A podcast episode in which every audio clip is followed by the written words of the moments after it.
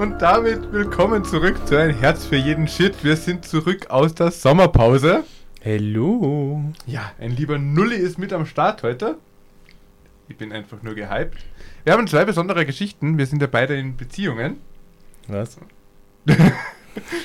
Gerüchte hier. Hab ich nie bestätigt. Pass auf, was du sagst. Vielleicht hören die Menschen zu. Ich weiß. Und entsprechend haben wir zwei echt schöne Geschichten rausgesucht, die sich rund um Beziehungen drehen. Oh shit. Ja. Blanker Horror. Darum heißt die, der Podcast ja auch ein Shit für jeden Herz. Äh, Ein Shit für jeden Herz. ja, ich glaube auch, Thomas. äh, ja, Da haben wir eine Blooper-Szene. der Podcast wurde jetzt umbenannt. Das lasse ich drin. Lass es halt drin, das ist mir auch egal. Wir haben ein Shit für jedes Herz. Dann starten wir rein. Du lehnst Viel dich Spaß. zurück und lauschest der Story. Kannst du bei blöde Gesichter schneiden? Ich würde euch tatsächlich bei der Folge empfehlen, schaut sie unbedingt mit Video. Nein. Und ich fange an mit der Geschichte. an. Ich habe nie mit meiner Frau über ihren Ex-Mann gesprochen. Dann habe ich sein Tagebuch gefunden. Schande. Geschrieben von Reha Yayem. Meine Frau Kate nennt mich manchmal Jack, wenn sie sich aufregt. Mein Name ist Tom. Jack war der Name des ersten Ehemanns meiner Frau. Und das ist so ziemlich alles, was ich über ihn weiß. Kate sprach nur ungern über ihre Ehe. Sie war ungewöhnlich kurz und, soweit ich weiß, völlig unangenehm. Ich tat mein Bestes, um nicht neugierig zu sein. Dennoch rührte der Gedanke, dass es einen Mann vor mir gab, manchmal an meinen Unsicherheiten. Niemals. Normalerweise behielt ich meine Gefühle für mich, da ich keine alten Wunden aufreißen wollte. Aber jetzt fange ich an, mich zu fragen, was mit ihm passiert ist. Ich lernte Kate kurz nach dem Abschluss meines Studiums bei der Houston Symphony kennen. Ich bin mir nicht sicher, warum ich hingegangen bin, da ich klassische Musik nie bevorzugt habe. Ich. Aber ich konnte mich nicht über Freikarten beschweren. Ich wusste nicht, dass ich während Mozarts Requiem neben meiner zukünftigen Frau sitzen würde. Kate und ich unterhielten uns die ganze Zeit. Es war, als ob ich sie schon seit Jahren kennen würde. Ich nahm den Mut auf, sie zum Essen einzuladen, und seitdem bin ich unsterblich in sie verliebt. Kate war ein bisschen älter als ich, was für mich kein Problem war. Als wir uns kennenlernten, schloss sie gerade ihre Facharztausbildung in Psychiatrie ab. Kate stammte aus einer wohlhabenden und vornehmen englischen Familie, die seit langem mit dem Bankwesen und wissenschaftlichen Entdeckungen verbunden war. Sie schüchterten mich ein, weil ich der Erste in meiner Familie war, der die Highschool abgeschlossen hatte. Wir sahen Kates Familie nicht oft und ich hatte den Eindruck, dass sie unsere Beziehung missbilligten. Aber das spielte für Kate keine Rolle. Sie liebte mich so, wie ich war. Nach nur sechs Monaten Beziehung brannten wir durch und zogen zusammen. Kate eröffnete ihre Praxis in unserem neuen Haus und das Leben begann einen Sinn zu ergeben. Ich brauchte mir keine Sorgen mehr um Geld zu machen und Kate schlug mir vor, das Unterrichten aufzugeben, um mich mehr auf meinen Roman zu konzentrieren. Ich habe ein Buch geschrieben, aber meine Kreativität und meine Willenskraft haben nachgelassen, als ich zu unterrichten begann. Den ganzen Tag am Schreibtisch zu sitzen war langweilig und isolierend. Manchmal fragte ich mich, ob ich überhaupt als Schriftstellerin geeignet war. Um mich zu entspannen, ging ich im Park spazieren und beobachtete die Landschaftsgärtner, die den Rasen mähten und die Hecken stutzten. Ich fühlte eine seltsame Verwandtschaft zu ihnen und stellte mir vor, in der heißen Sonne auf einem ihrer Rasenmäher zu fahren. Alles war besser, als an meinem Schreibtisch eingepfercht zu sein. Aber ich wusste, dass Kate enttäuscht sein würde, wenn ich das Schreiben ganz aufgeben würde. Eines Tages machte mir die Langeweile zu schaffen. Ich konnte es einfach nicht ertragen, weitere acht Stunden in meinem Arbeitszimmer gefangen zu sein. Kate war auf einer medizinischen Konferenz und so hatte ich das Haus ein paar Tage lang für mich allein. Nach ein oder zwei Flaschen Wein stand ich dann vor Kates Büro.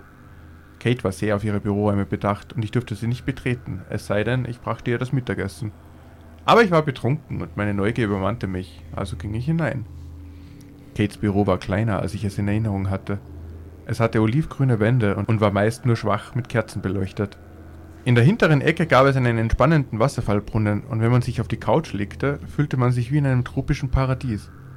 Ich setzte mich hin, um einen klaren Kopf zu bekommen, als ich eine weitere Tür im Zimmer bemerkte. Ich war mir sicher, dass ich sie noch nie gesehen hatte. Ich öffnete die Tür und wurde von einem schwarzen Raum mit schallisolierten Wänden begrüßt. In der Mitte des Raums stand ein kleiner runder Tisch mit zwei Sesseln in der Mitte des Raumes. Eine alte Glühbirne hing von der Decke. Was zum Teufel war das für ein Ort? Kam mir seltsam bekannt vor und ich fühlte mich unruhig, als ich ihn erkundete. In der Ecke des Raums stand ein staubiger Aktenschrank. Er muss Patientenakten enthalten haben. Ich weiß, dass ich ihn nicht hätte öffnen dürfen, aber ich war immer noch betrunken genug, um etwas Unverantwortliches zu tun. Ich öffnete die oberste Schublade, aber sie enthielt nur eine Sache. Ein zerknittertes Notizbuch. Ich nahm das Heft in die Hand und stellte fest, dass es das Tagebuch einer anderen Person war. Das erste Datum war fast zehn Jahre her. Am oberen Rand stand in verblasster schwarzer Tinte geschrieben Jack Taylor. Ich eilte zurück in mein Arbeitszimmer und knallte die Tür zu. Ich wusste, dass ich mich schrecklich fühlen würde, weil ich in Kates Privatsphäre eingedrungen war, sobald ich wieder nüchtern war, aber ich begann trotzdem, das Tagebuch zu lesen. Der erste Eintrag war kurz und viele Wörter waren entweder durchgestrichen oder falsch geschrieben. Dr. Kate sagte, ich solle ein Tagebuch führen, um meine Gedanken aufzuschreiben. Sie sagte, es würde mir helfen, mich besser zu fühlen. Hier sind sie also. Mein Name ist Jack Taylor. Ich bin 25 Jahre alt. Ich wurde in Waco geboren. Ich bin gerne draußen. Ich schaue mir sonntags gern die Cowboys an. Ich trinke gerne Lone Star Bier. Das ist alles, denke ich. Ich hätte fast angefangen zu lachen. Kein Wunder, dass ihre Ehe nicht äh, sehr lange gehalten hat. Dieser Typ war ein totaler Blinkgänger und überhaupt nicht Kates Typ. Ich frage mich, was sie in ihm gesehen hat. Ich beschloss weiterzulesen, da mein Ego mich daran hinderte, mich nicht über diesen Kerl lustig zu machen. Ich blätterte zum nächsten Eintrag. Ich zeigte Kate meine erste Seite und sie wurde wütend auf mich. Sie sagte, dass dieses Tagebuch für Gefühle und Emotionen sei. Tja, Entschuldigung, es war schließlich ihre Idee. Ich fühle mich schlecht, denke ich. Sie ist zu klug. Und ich bin ich. Nur ein Gärtner. Aber eines Tages werde ich mein eigenes Geschäft haben. Dann werde ich Kate fragen, ob sie mich heiraten will. Nach der zweiten Passage begann ich mich schlecht zu fühlen. Jack war vielleicht ein bisschen dumm, aber ich konnte mich durchaus in ihn hineinversetzen. Ich hatte immer das Gefühl, dass ich für Kate besser sein musste. Es kann schwer sein, mit jemandem zusammen zu sein, der so viel mehr erreicht hat als man selbst. Ich überlegte, ob ich weiterlesen wollte, entschied mich dann aber doch dafür, weiterzulesen. Die folgende Passage war fast ein Jahr später datiert. Ich weiß, es ist schon eine Weile her, dass ich in dieses Tagebuch geschrieben habe, weil ich beschlossen habe, nur noch zu schreiben, wenn ich deprimiert bin. Kate bringt immer wieder die Idee ins Spiel, dass ich wieder zur Schule gehen könnte. Und obwohl das schön klingt, bin ich mit unserem Leben zufrieden. Ich schreibe gerne und habe sogar Ideen für ein Buch, aber ich bin mir nicht sicher, ob ich wieder studieren möchte. Das Geschäft mit der Landschaftsgestaltung läuft besser als erwartet. Es ist ein Knochenjob und ich weiß, dass es Kate peinlich ist, weil ihre Familie in Cornwall das nicht gut heißt. Aber wir haben unser Gelübde abgelegt und das sollte ihr mehr bedeuten. Ich werde morgen mit ihr reden. Ich muss ein Machtwort sprechen. Ich hörte auf zu lesen und schenkte mir ein weiteres Glas Wein ein. Es war interessant, Jacks Sichtweise auf seine Ehe mit Kate zu hören. Kate hat sich nie offen über Jack geäußert, aber ich hatte immer das Gefühl, dass er allein das Problem ist. Ich denke, Situationen sind immer komplizierter, als sie scheinen. Ich blätterte zur nächsten Seite und hatte eine andere Perspektive. Außerdem hatte sich sein Schreibstil seit dem ersten Eintrag dramatisch verbessert. Der Streit mit Kate wird immer schlimmer. Warum kann sie mich nicht einfach so akzeptieren, wie ich bin? Ich werde nie der sinnliche, introspektive Romancier sein, den sie sich wünscht. Ich habe ein Geschäft zu führen. Ein Geschäft, das, wie ich hinzufügen möchte, dieses Haus und zusätzlich Anbauten für ihr neues Büro bezahlt hat, sobald sie ihre Assistenzzeit beendet hat. Ich bin einfach so erschöpft von der ständigen mentalen Gymnastik mit ihr. Es ist fast so, als würde sie versuchen, mich ihrer verrückten Fantasie anzupassen. Ich mag, was ich tue. Ich schüttelte den Kopf und nahm einen weiteren Schluck Wein. Es war fast unwirklich, Jacks Tagebuch zu lesen. Wir waren uns ähnlicher, als ich anfangs gedacht hatte. Hatte Kate dasselbe mit mir gemacht? Ich unterrichtete wirklich gern, aber ich wusste, dass es ihr nicht genügte. Ich las weiter. Letzte Nacht hatte ich wieder diesen schrecklichen Albtraum. Ich träumte, ich säße an einem dunklen Raum und an einem abgeplatzten Holztisch. Kate war auch da und sie schaltete ständig das Licht an und aus, während sie schreckliche Dinge zu mir sagte. Bevor ich aufwachte, schrie sie und hatte fast Schaum vor dem Mund. Ich habe sie noch nie so wütend gesehen. Ich habe in letzter Zeit nicht sehr gut schlafen können und ich fühle mich ehrlich gesagt nicht mehr wie ich selbst. Ich habe mich in den letzten drei Tagen krank gemeldet. Ich dachte, draußen zu sein würde mir helfen, wieder zu atmen, aber arbeiten ist das Letzte, worauf ich Lust habe. Vielleicht hat Kate recht. Vielleicht wäre ein Tapetenwechsel hilfreich für mich. Nachdem ich die letzten Seiten gelesen hatte, erstarrte ich. Der Raum, von dem Jack träumte, musste derselbe sein wie in Kates Büro. Hatte Kate etwas mit ihm vor? Ich schlich zurück zu Kates Büro und schlüpfte erneut in den Raum. Diesmal fühlte er sich noch kleiner an und das Gefühl der Beklemmung stieg wie in meinem Magen auf. Ich fasste mir an die Brust und rang nach Luft, bis ich dachte, ich würde fast ersticken. Was war nur los mit mir? Meine Knie gaben nach und ich ließ mich in den einzigen Stuhl des kalten Holztisches fallen. Ich blickte auf und es schien, als würden sich die violett-schwarzen Wände langsam auf mich zubewegen. Ich nahm all meine Kraft zusammen und stützte mich auf den Aktenschrank, um Jacks Tagebuch zurückzulegen. Diesmal stieß ich einen kleinen Manila-Ordner um, der oben auf dem Schrank lag. War der schon einmal hier? Ich schnappte ihn mir und stürzte aus dem Zimmer, wobei ich auf Kates äh, Couch zusammenbrach. Schnell kam ich wieder zur Besinnung und sah mir die Mappe an. Er war mit Dokumenten gefüllt und an der Ecke befand sich ein rechteckiger blauer Aufkleber mit der Aufschrift Jack Taylor. Darin befanden sich Patientenakten und verschiedene Aufsätze, die mit einer Handschrift gekritzelt waren, die wie die von Kate aussah. War Jack Kates Patient, bevor sie verheiratet waren? Das ergab keinen Sinn. Kate hatte ihre Praxis noch nicht einmal eröffnet, als wir heirateten. Wie konnte sie da schon Patienten behandeln? Und einen zu heiraten? Kate war fast paranoid, wenn es darum ging, ethische Richtlinien zu befolgen. Ihren Eid zu brechen erschien mir unergründlich. Wieder besseres Wissens öffnete ich den Ordner und blätterte die Seiten durch. Jack befand sich wegen einer dissoziativen Identitätsstörung und Depressionen in Behandlung. Die bisherigen Therapieformen hatten nicht geholfen und Kate schrieb in ihren Notizen, dass sie als Alternative eine umstrittene Behandlungsform ausprobieren würde. Hypnose.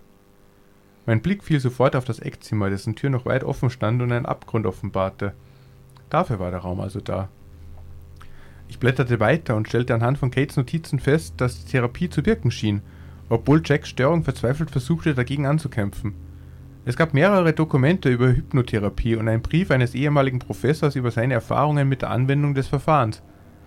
Aus Jacks Tagebuch wusste ich, dass er vage Erinnerungen an die Hypnose hatte und dass sie sich in seinen Träumen manifestierten. Das war falsch. Aus einem der Papiere in der Mappe glitt ein Foto heraus. Ich hob es auf, um es zu untersuchen. Es war ein Bild von Kate und einem Mann, von dem ich annahm, dass er Jack war. Er war stämmig, hatte kurz geschnittenes schwarzes Haar, einen buschigen Bart und war offensichtlich braun gebrannt wie ein Bauer. Er kam mir bekannt vor, aber ich glaubte nicht, dass ich ihn schon einmal gesehen hatte. Vielleicht habe ich zu viel über diesen Mann erfahren, aber ich beschloss, Kate auf ihn anzusprechen. Sie predigt immer, dass ehrliche Gespräche Beziehungen stärken, also ist es jetzt an der Zeit. Ich werde hier zu Ende schreiben und dann auf Kate warten, bis sie nach Hause kommt. Es mag schmerzhaft sein, aber ich muss das für mich selbst tun. Und vielleicht sogar für Jack, wo immer er auch sein mag. Ich denke, ich schulde Ihnen eine Erklärung. Ich bin ehrlich gesagt beeindruckt, was für ein Spürhund Sie sind. Ich habe keine Ahnung, wie sie auf Toms Gedankenspiele gestoßen sind, aber das ist auch nicht wichtig. Gut, ich werde Ihnen diesen Eingefallen gewähren. Jack kam in den frühen 2000er Jahren als Patient zu mir. Er war ein Gärtner, der während eines manischen Anfalls einen großen Lastwagen durch eine Bar fuhr. Ich muss zugeben, dass er ziemlich auffällig war, als ich ihn kennenlernte. Groß, muskulös und behaart. Genau mein Typ, körperlich. Er war nicht, oh, wie sagt der Amerikaner, das schärfste Messer in der Schublade. Aber was, wenn er es sein könnte? Was, wenn man ihn mit der Zeit davon überzeugen könnte, dass er der Mann meiner Träume ist? Hypnose ist ein heikles Verfahren und es dauert Jahre, bis man jemanden an seinen Willen bindet. Nachdem Jack und ich verheiratet waren, geriet ich in eine Sackgasse, bis ich eine Erleuchtung hatte. Jack Taylor würde nie ein romantischer Schriftsteller sein, der mir mit Gedichten und Strandromanen ein Ständchen bringen würde. Aber Tom Rhodes könnte es sein. Ich brauchte niemanden zu zwingen, sich meinem Willen zu beugen. Ich musste ihn dazu bringen, zu glauben, dass er nicht die Person war, die er glaubte zu sein. Durch Hypnose konnte ein Gärtner zu einem Romanautor werden. Außerdem habe ich den Namen Tom immer bevorzugt.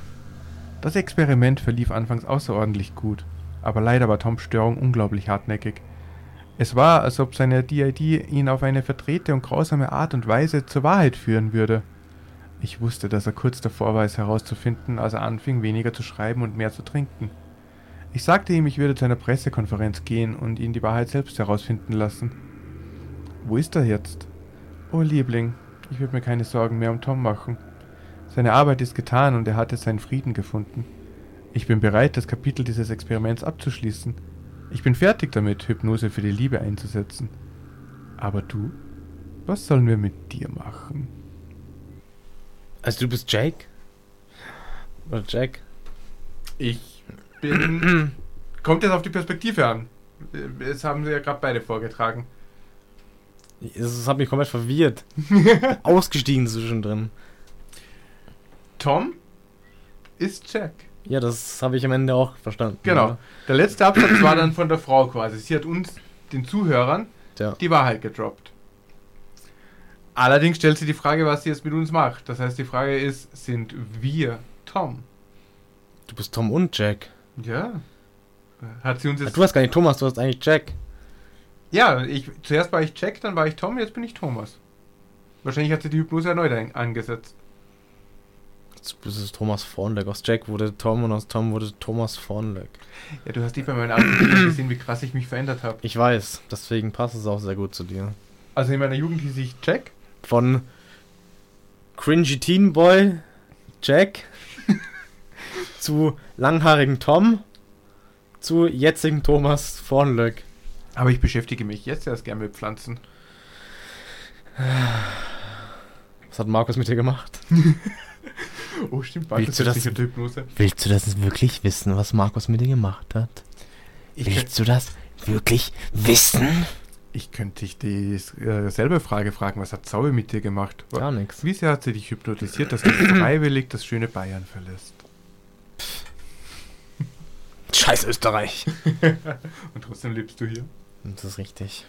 Ey, aber ganz ehrlich, wie psychopathisch muss man sein, auf die Idee zu kommen, jemanden zu hypnotisieren, um ihn so zu formen, dass äh, deinen Vorstellungen entspricht? Ich würde behaupten, es gibt doch genug, aber halt ohne Hypnose. Das ist, es gibt doch genug toxische Beziehungen, wo der eine den anderen so in die Schranken weist, was klischeemäßig meistens Männer sind, was sie mit Frauen machen, sie zu schlagen oder was auch immer mit ihnen machen. Sie so, so zu dafür, formen. Ja. aber das ist.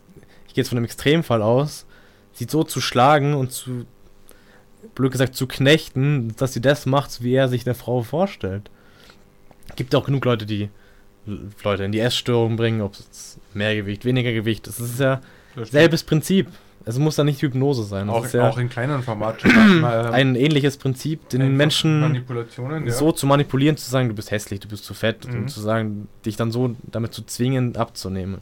ja, aus der gibt ja leider genug solche Beziehungen, wo die Damen oder auch Herren, klischeemäßig sind es meistens die Herren, die die Damen unterdrücken. Natürlich gibt es auch andersrum, Ich aber wollte gerade sagen, eben gerade da aus meiner Erfahrung wieder, auch gerade unter Homosexuellen, wo ja Mann mit Mann ist, ja. es gibt mehr als genügend toxische Ja. Beziehungen. Und, Und, egal in welchem Maß oder welchem Ausmaß irgendwelche Zwänge, Leute zu etwas zu zwingen, gibt es in Beziehungen gerade sehr oft, würde ich behaupten. ey, aus der Perspektive, wie du sagst, kriegt diese Story echt tatsächlich noch mehr Tiefe, weil Tom hat eben rausgefunden, dass er manipuliert wird und Ja. da schaffen wir viele in der toxischen Beziehung nicht. Die merken selber nicht, Oder wie die meisten- toxisch es ist. Merken es, kommen aber nicht aus, kommen aus diesem Ding nicht raus, weil Ja, das sagen, ist dann der ich liebe meinen Partner zu sehr, ich schaffe es nicht oder ich habe nicht die Stärke oder nicht die Infrastruktur in meinem Rücken, dass ich da rauskommen kann. Weil der, erste Deswegen Schritt ist ja das funktioniert es ja meistens sehr gut.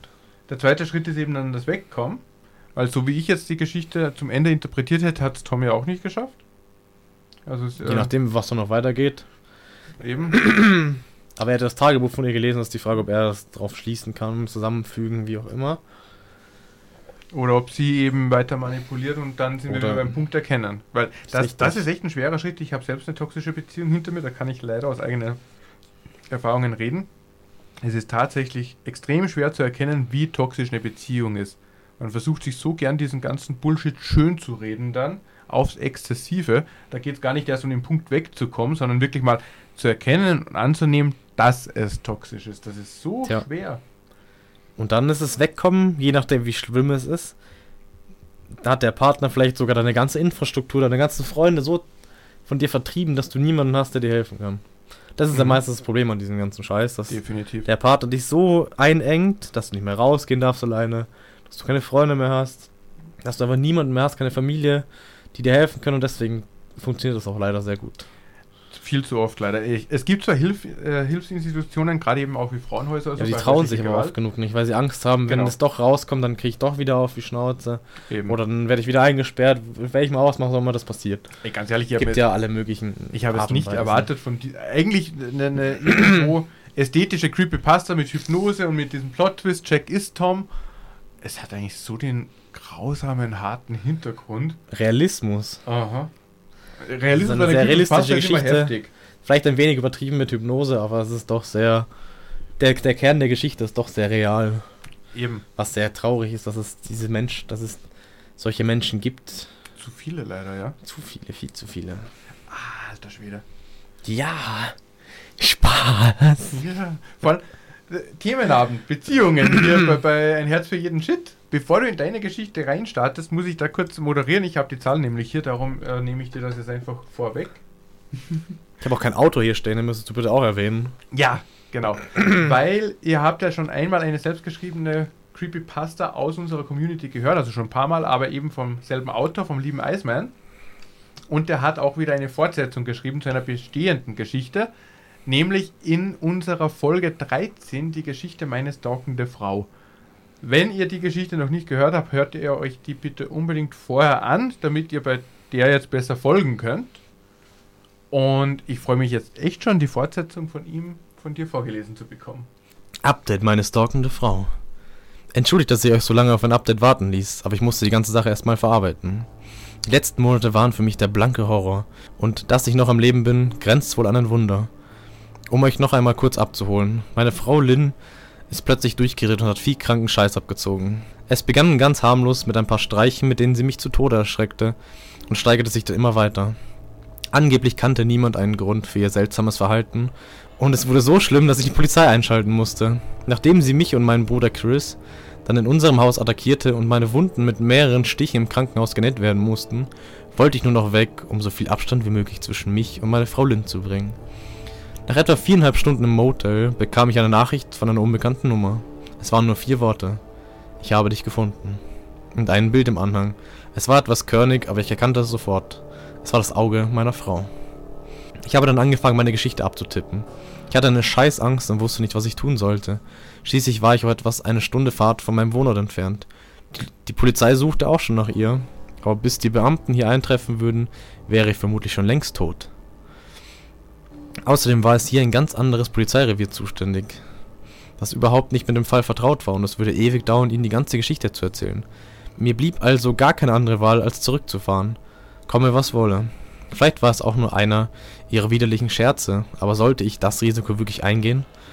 Wie von der Tarantel gebissen packte ich meine Sachen und checkte aus dem Motel aus.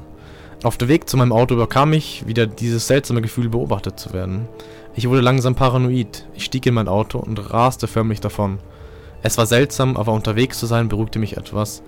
Schließlich wäre Lynn nicht in der Lage, meinem Auto hinterher zu rennen. Ich war also im Vorteil.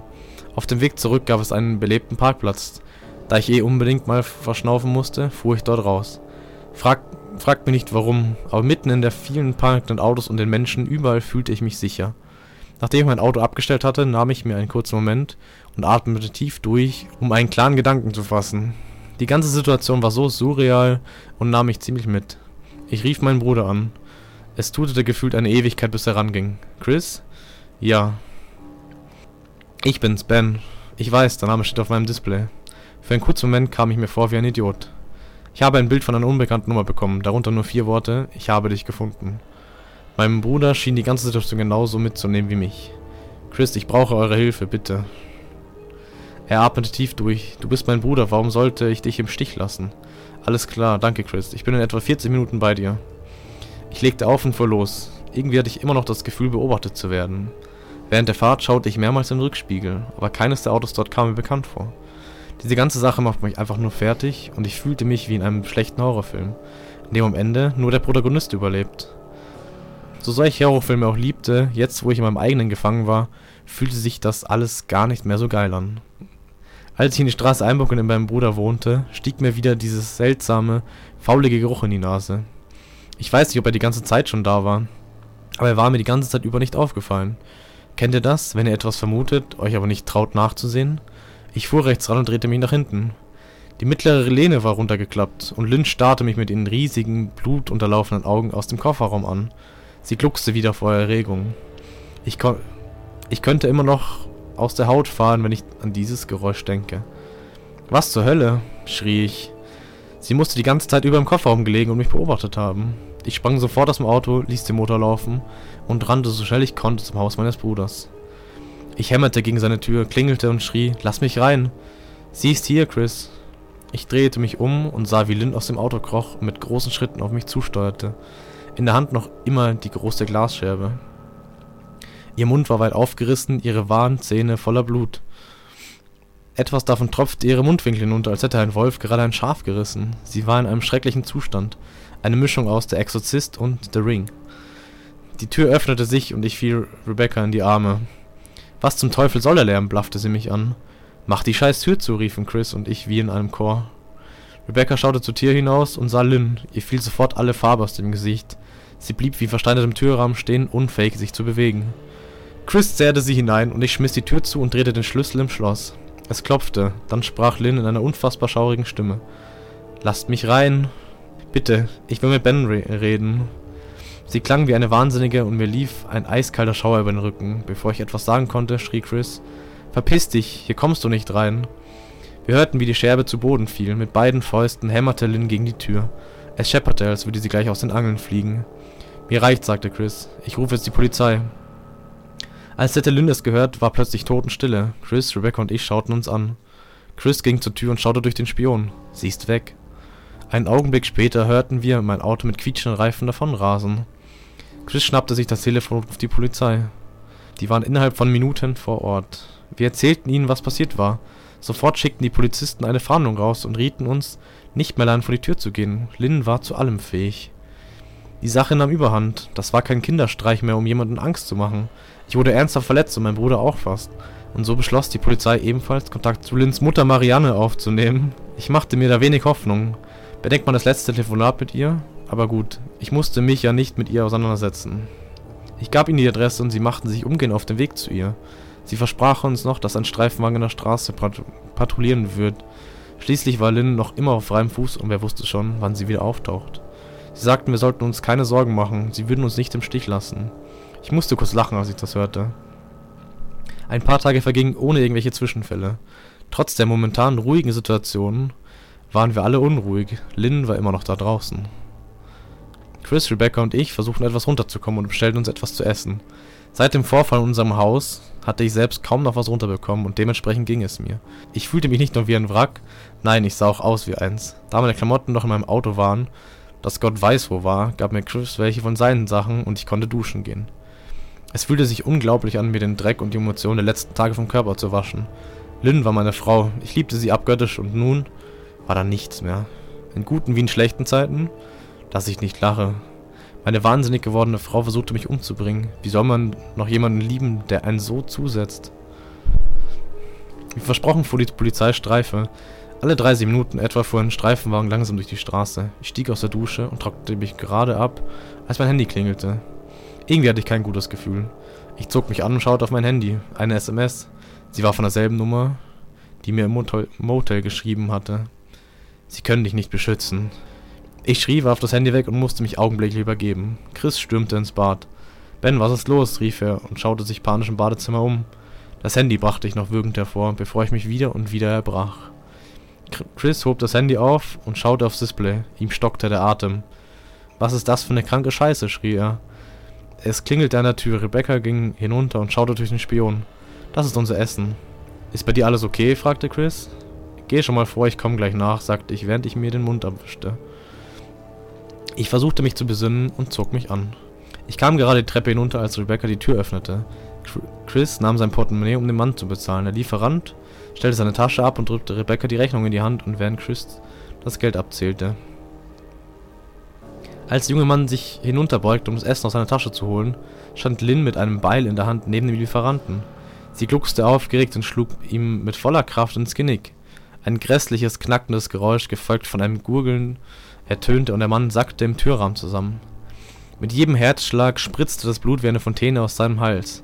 Sein Kopf war fast abgetrennt. Lynn stand lachend im Türrahmen, ihr Gesicht zu einer grässlichen, wahnsinnigen Fratze verzogen. Rebecca ging sofort zwei Schritte zurück. Lynn starrte sie an, hob das Beil und holte ohne zu zögern zum Schlag aus. Chris sprang auf sie zu und versuchte noch den Schlag abzuwehren, doch die scharfe Klinge erwischte Rebecca am Hals. Vor Schmerzen schreiend fiel sie zu Boden und hielt sich den Hals. Sie gurgelte und wand sich wie ein zerteilter Regenwurm auf dem Boden. Lynn holte erneut aus und versuchte ihr Werk zu beenden. Doch Chris schmiss sich dazwischen, um Rebecca zu beschützen. Das Beil traf ihn in die Brust und blieb stecken. Chris drehte sich zu mir um und schaute mich mit großem Schmerz erfüllten Augen an, während er in sich zusammensackte. Ich erstarrte, als ich Lynns Gesicht sah. Sie sah die beiden mit ihren großen Augen an, verschränkte die Hände vor dem Mund und kicherte wie ein kleines Kind. Dann schaute sie zu mir. Ich kann euch mit eigenen Worten nicht beschreiben, wie sie mich anschaute. Lynn griff nach dem Beil und wollte es aus Chris Brust ziehen. Ich nahm all meinen Mut zusammen und rannte die letzten Stufen hinunter auf Lynn zu, stieß ihr meine Schulter in den Bauch und riss sie zu Boden. Ich setzte mich auf sie und schlug mit ganzer Kraft auf ihr Gesicht ein. Es knackte ein paar Mal hässlich unter meinen Schlägen und Blut spritzte aus ihrem Mund. Ich war wie im Rausch und schlug so lange auf sie ein, bis sie, sich, bis sie sich nicht mehr regte. Erschöpft brach ich auf ihrem leblosen Körper zusammen und verlor das Bewusstsein. Als ich wieder zu mir bekam, bekam ich gerade eine Infusion und wurde in einem Krankenwagen gebracht, wo sich die Sanitäter um meine Hände kümmerten. Es dauerte eine Weile, bis ich verstand, was hier gerade passiert. Einer der Polizisten, mit denen wir ein paar Tage zuvor gesprochen hatten, fragte einen der Sanitäter, ob ich bereit für eine Vernehmung sei. Ich begann fürchterlich am ganzen Körper zu zittern und bekam sofort ein starkes Beruhigungsmittel. Das Zittern hörte langsam auf und eine wohlige Wärme durchströmte meinen Körper. Dann wurden Stimmen um mich herum leiser und klangen zunehmend weiter weg, bevor die Lichter erloschen. Einige Tage später erwachte ich im Krankenhaus. Ich hing noch immer an einem Tropf und mein Körper fühlte sich an wie Blei. Ich versuchte mich zu bewegen, aber es fiel mir äußerst schwer. Ich bemerkte eine Hand auf meiner und hörte eine vertraute Stimme. Da ist er wieder. Es war Chris. Ich erschrak und drehte meinen Kopf zur Seite. Chris, du lebst? Nur mit Mühe brachte ich die Worte heraus und fing augenblicklich an zu weinen. Ja, ich lebe und Rebecca auch. Sie liegt auf der Intensivstation. Ihr geht es den Umständen entsprechend, aber die Ärzte sagen, sie wird wieder. Ruh dich noch etwas aus. Ich sage der Schwester Bescheid, dass du wach bist. Es dauerte ein paar Stunden, bis ich wieder ganz bei mir war. Am späten Nachmittag kam der Beamte zur Vernehmung und wollte meine Aussage. Ich erzählte ihm alles, an was ich mich erinnern konnte. Es dauerte ein Stück, bis ich meine Erinnerungen gesammelt hatte, aber der Beamte war sehr geduldig und sagte, ich solle mir die Zeit nehmen, die ich brauche. Als er meine Aussage aufgenommen hatte, fragte ich ihn, was mit Lynn sei. Er erzählte mir, dass sie lebt. Ich hätte sie ganz schön zugerichtet, aber in Anbetracht der Umstände wäre das reine Notwehr gewesen. Sie liegt auf der Intensivstation und wird rund um die Uhr von bewaffneten Polizisten bewacht. Wenn es ihr besser geht, wird sie in eine geschlossene Psychiatrie überstellt. Es sieht aber wohl ganz danach aus, dass diese ihre letzte Unterkunft sein wird. Auch Lynns Mutter wurde befragt und stellte sich heraus, dass Lynn im Alter von sechs Jahren schon einmal ein solches Verhalten an den Tag legte, nachdem sie Augenzeug eines Mordes wurde. Sie war gerade bei einer Freundin zu Besuch, als der alkoholisierte Familienvater nach einem Streit seine gesamte Familie auf bestialische Weise umbrachte. Anfangs war sie zunehmend ängstlich und ihre Eltern machten sich furchtbare Sorgen, aber mit Hilfe von Medikamenten und einer neuen Hypnosetechnik haben die Ärzte damals ihr Verhalten in den Griff bekommen und ihre schlechten Erinnerungen quasi gelöscht. Im Laufe der Zeit wurde Lynns Verhalten dann immer besser. Sie war danach zwar sehr ruhig und hat wenig gesprochen, aber das sei nicht untypisch. Nach zwei Jahren sah es so aus, als wäre die Therapie erfolgreich gewesen. Ihre Eltern hielten alles Schreckliche und Schaurige von ihr fern, um sie nicht zu triggern. Sie waren der Meinung, das, was passiert war, geheim zu halten, um Lynn ein normales Leben zu ermöglichen. Lynn selbst wurde manipuliert, sodass sie keine Erinnerung an diese Geschehnisse hatte. Ich war sowohl geschockt als auch fassungslos, als ich das hörte. Ich lebte über sechs Jahre lang mit ihr in einem Haus und dazu noch jede Nacht neben mir im Bett. Sie wusste selbst nichts davon und nach der Einschätzung der, von Experten war sie geheilt. Anscheinend wusste sie auch nicht, was passierte, als das alles losging. Es ist wohl typisch, dass viele psychisch Kranke anfangs gar nicht wissen, was sie getan haben. Durch irgendetwas wurde das, was auch immer es war, wieder nie ausgelöst. Als Rebecca ein paar Wochen später aus dem Krankenhaus entlassen wurde und etwas Gras über die Sache gewachsen war, besuchten wir Lynn in der Psychiatrie. Ich wollte sie einfach sehen, schließlich war sie irgendwie noch immer meine Frau. Chris und Rebecca begleiteten mich nur zögerlich aber sie taten es mir zuliebe. Heute kann ich mit Gewissheit sagen, dass es ein Fehler gewesen wäre, die beiden nicht mitzunehmen. Lynn sah fast aus wie früher, ihre Augen waren wieder normal, auch das breite Grinsen war verschwunden. Ihre wunden Verhalten und die Menschlichkeit kehrte in ihr Gesicht zurück. Sie saß in einer Zwangsjacke auf dem Boden in der Ecke. Wir durften den Raum nicht betreten, aber durch einen Lautsprecher mit ihr sprechen. Lynn, ich bin es. Ben, kannst du mich hören? Sie hob den Kopf ein wenig und schaute zu mir hinauf. Sie sah aus wie eine Frau, die ich so unendlich geliebt hatte. Mir schlug das Herz bis zum Hals und ich bekam weiche Knie. Ben? Ben, du bist hier? Ihr Mund verzog sich zu einem leichten Lächeln. Sie legte den Kopf schief und ich erschauderte, als sie weiterredete. Bist du hier, um mich abzuholen, Ben? Holst du mich hier raus? Während sie sprach, verzog sich ihr Mund wieder zu diesem gruseligen breiten Lächeln und ihre Augen wurden immer größer. Sie stand auf und kam zur Tür. Holst du mich hier raus, Ben? Komm schon, hol mich hier raus. Sie schrie und schlug ihren Kopf gegen die Scheibe. Ich wich sofort zurück Chris packte mich am Arm. Komm schon, Alter, wir gehen, das hat keinen Sinn. Chris und Rebecca drehten sich um und gingen. Auch ich wollte eigentlich nur noch weg. Als ich mich umdrehte und gehen wollte, vernahm ich nochmal ihre süße Stimme. Ben, bitte geh nicht. Ich drehte mich um und sah die Tränen in ihren Augen. Ich werde diesen flehenden Blick nie vergessen. Chris und Rebecca riefen zu mir. Alter, kommst du oder was? Wir verließen die Klinik, stiegen ins Auto und fuhren stillschweigend weg. Die Anstalt wurde im Rückspiegel immer kleiner, bis sie schließlich aus unserem Blickfeld verschwand. Das war das letzte, was ich von ihr sah. Die ganze Sache ist jetzt sechs Monate her. Ich habe das Haus, in dem wir wohnten, nie wieder betreten. Es, es wurde mit allem, was sich darin befand, abgerissen und heute ist dort ein Kinderspielplatz. Nach der ganzen Sache befinde ich mich bis heute in psychologischer Behandlung. Meine Psychiaterin macht einen hervorragenden Job und ich bin dabei, das alles aufzuarbeiten. Ich habe einen neuen Job gefunden, nachdem mein alter Arbeitgeber mich wegen vieler Fehlzeiten gekündigt hatte. Chris und Rebecca unterstützen mich, wo es nur geht, und ich wohne immer noch bei ihnen. Das alte Handy und die Nummer habe ich weggeworfen. Nichts soll mich an diese schreckliche Zeit erinnern. Ich gehe wieder unter Menschen und habe sogar eine neue Frau kennengelernt. Sie steht, wie ich überhaupt, nicht auf Horror. Aber ich möchte das alles ganz langsam angehen lassen. Nach der Geschichte mit Lynn habe ich etwas Angst davor, mich zu verlieben. Ende. Nachtrag? Ich bekam gerade eine, eine SMS. Ich sehe dich. Im Anhang war ein Bild, es war ein Auge. Das Bild war etwas körnig, aber eins ist sicher, es gehört nicht der Frau, die ich kennengelernt habe. Es gehört Lynn. Oh. Das war's. Kein Nachtrag, warum Nachtrag mehr? Diese Hypnose, die zieht sich heute durch, oder? Ich hab's mir auch gedacht. Auch wenn sie nur kurz am Ende erwähnt wurde. Ich glaube, das ist momentan wieder so, so eine Hype-Welle, weißt du, äh, es gibt ja immer wieder irgendwelche Hype-Trends und aktuell ist es die Hypnose gefühlt.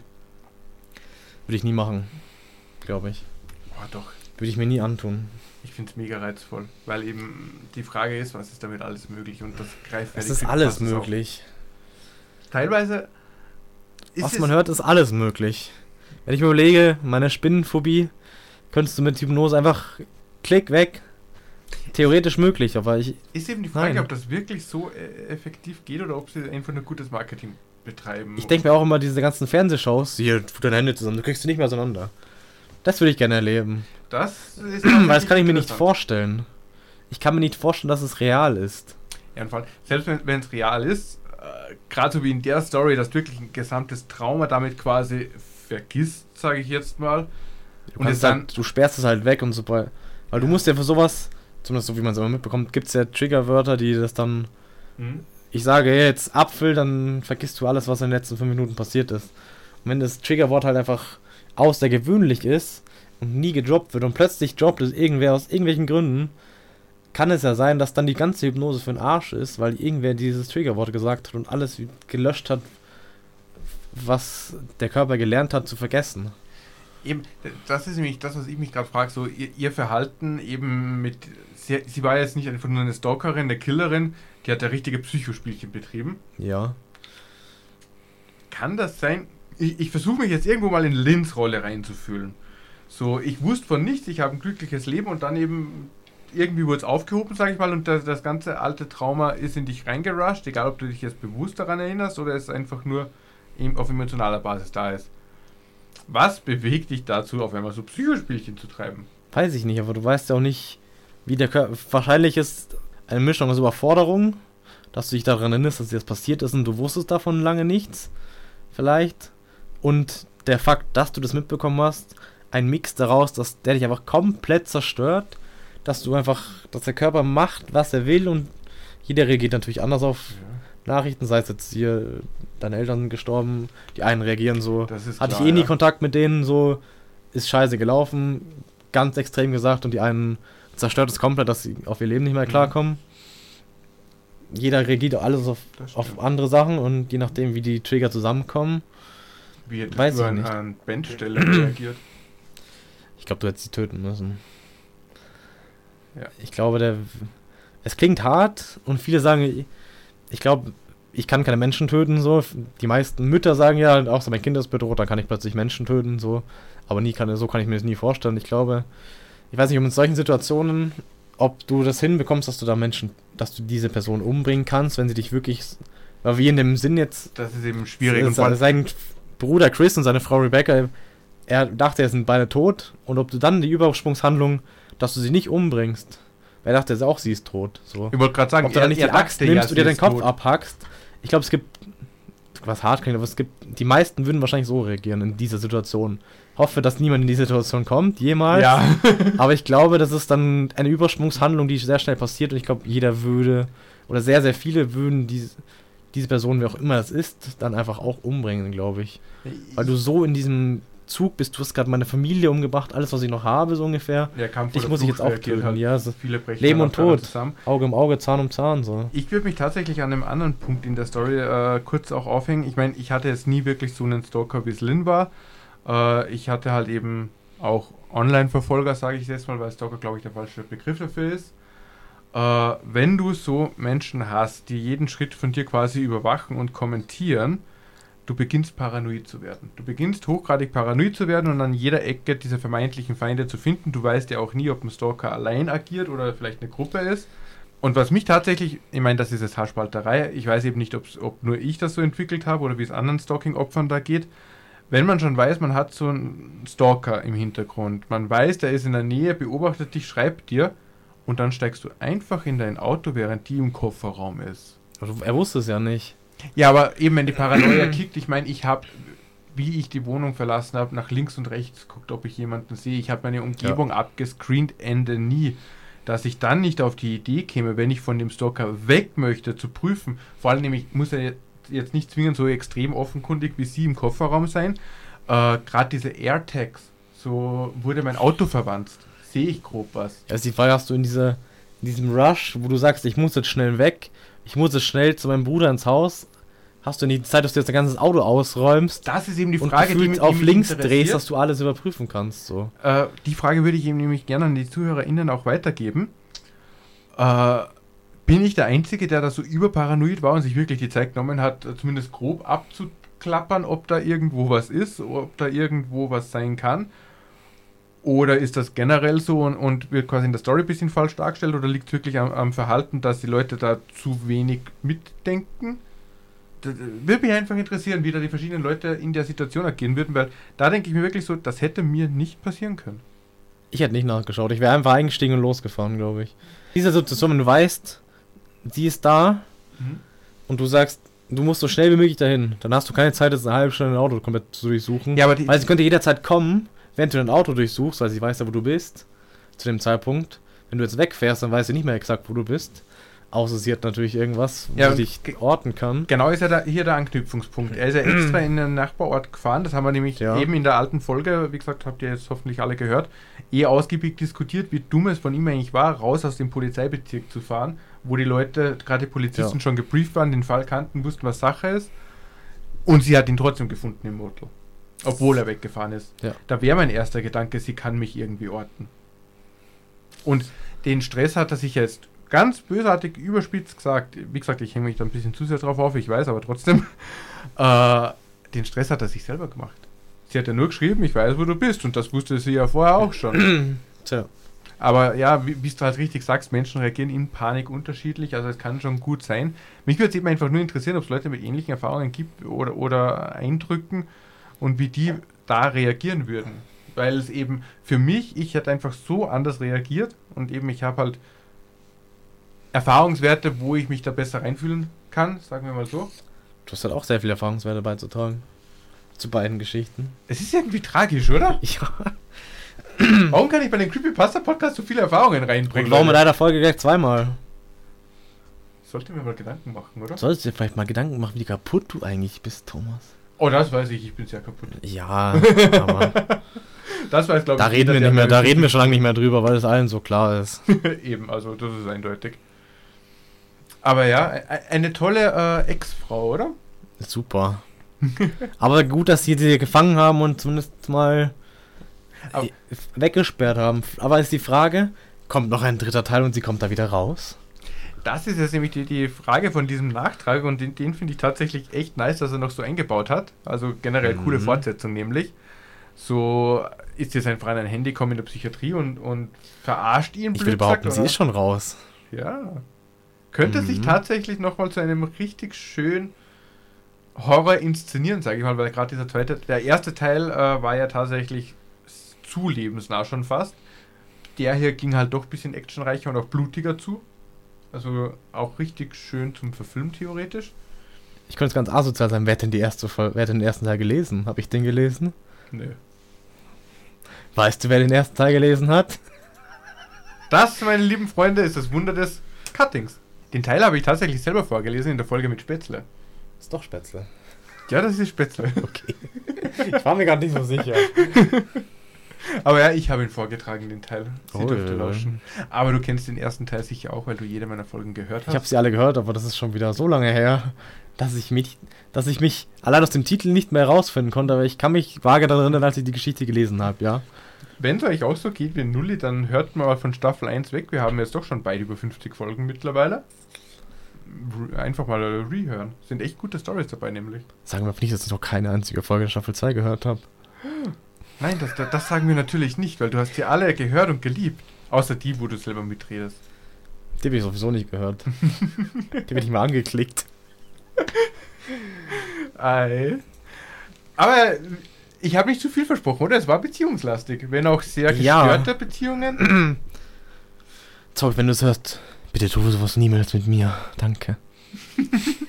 Ja, dasselbe kann ich nur an Markus weitergeben. Wenn, wenn ihr Ja. Partner, PartnerInnen habt, dann gebt ihnen diese Folge gern weiter. Liebe Grüße, werdet nicht so toxisch wie die Partner hier in diesen beiden Stories. Das wünsche ich meinem ärgsten Feind nicht. Nee, also äh, alles hat sein Limit. Tötet sie von mir aus, aber macht nicht sowas. Tötet sie, bevor sie andere Menschen töten kann, auch wenn sie noch niemals die Intention hatte dazu. Hey, Das ist ein Aufruf zum Töten. das ist das Wie Schöne in. Chainsaw Massacre. ich glaube, der Creepypasta Podcast ist einer der wenigen Formate, wo ich sowas ruhigen Gewissens sagen kann, ohne den Shitstorm zu befürchten. Und ja, wenn ihr vom Grusel nicht genug bekommt, Nulli hat es gerade angeteasert, kommt auf Twitch vorbei, www.twitch.tv slash Da spielen wir aktuell Texas Chainsaw Massacre. Vielleicht bin ich darum zurzeit so auf Töten aus, keine Ahnung. Ja, ansonsten sage ich danke fürs Mitmachen. Sicher, sicher. Euch wie immer danke fürs Zuhören. Und bis zur nächsten Folge. Haut rein. Ciao.